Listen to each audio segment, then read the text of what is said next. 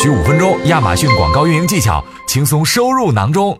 上一期林老师给我们分享了他通过多年的跨境电商实战经验总结出来的三种标签打法，相信这个广告新思路有给各位卖家们带来不少启发。本期林老师会跟我们分享这三种标签的实战打法。本次内容较长，因此三种标签的打法分为了三集，一集五分钟左右。大家听完后记得去听听其他两条音频。三条音频结合效果最好。那接下来我们请林老师开始他的分享吧。第三个是 ASIN 标签啊，当我们了解了前两个标签之后的话，ASIN 标签就显得好理解了。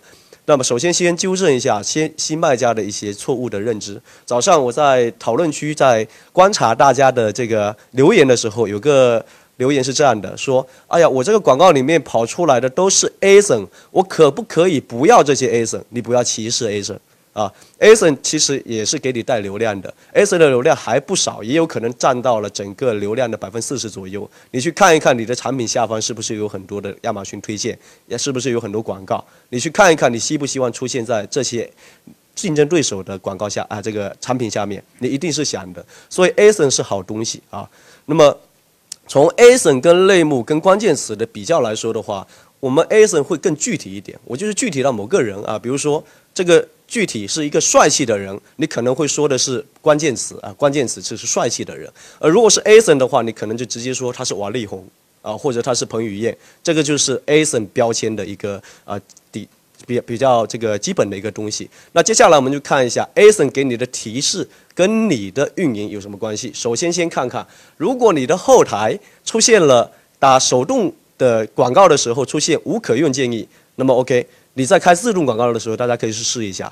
你开自动广告的时候，你的同类商品和关联商品很可能没有曝光，因为亚马逊也会认为说你这个各个商品这一个端口，也就是你跟彭于晏好像没有什么关联啊，你们没有同时出现过，更没有跟他在同台过啊，或者更没有说有通过某个词产生点击让你们联系在一起，这时候它是无法来识别你的 ASIN 的。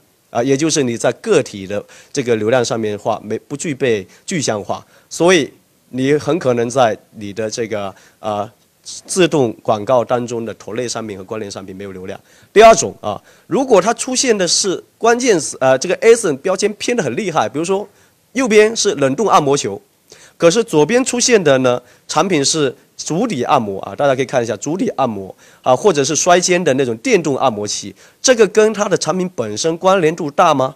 其实是不大的，对不对？它它能够产生关联的原因是它们都属于按摩类产品产品，可是一个是冷冻按摩啊，另外一些呢是足底按摩，完全两码事的一个概念。所以我们通过测试发现，如果是后台的 ASIN 标签是属于这类 ASIN 标签的时候，你的转化率大打折扣啊，它也能出几单，可是转化很差。所以在这个情况下，你要去纠正你的 ASIN 标签，把这一类型的 ASIN 先否定掉，提前否定掉。好，第三种，这称为在这个止汗带底下，你发现哎都是同类型的 ASIN，而我们发现在同类型的 ASIN 底下的话，你还能够产生比较好的转化。那这种情况下，我们认为说是正确的标签。这时候啊，自动广告可以开起来，把同类商品给我开起来。